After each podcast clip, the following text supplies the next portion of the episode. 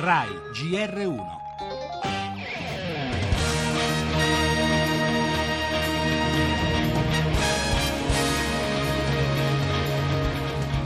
Edizione numero 66 del Festival di Sanremo è vinta da Stadio!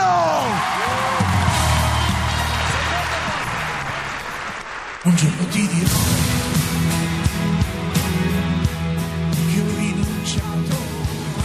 Questo teatro l'ho amato e odiato. Perché noi qui dentro ci siamo ben collezionati un paio di ultimi posti. Avevamo stabilito quasi un record. Mai e poi mai avremmo pensato di vincere il Festival di Sanremo, davvero. E mi dirai che un padre non deve piangere mai. Non deve Volete aggiungere qualcosa a questo bel finale, a questo bel quadretto?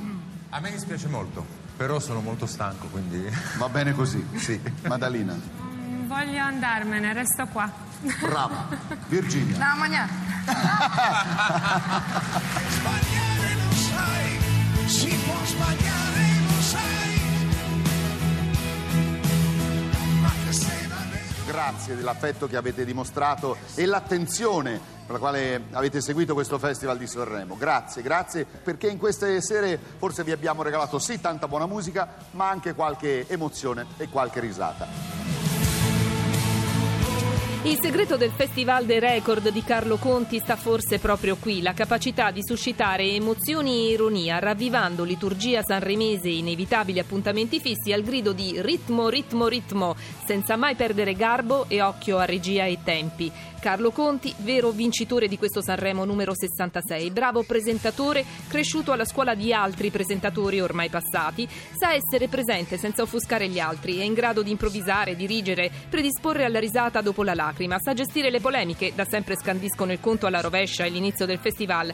E essere punto di riferimento per tutti. Pochi di noi ricorderanno le canzoni tra qualche mese, a tutti resteranno suggestioni e risate di questo show, parentesi di leggerezza in mesi davvero pesanti. Si può sbagliare.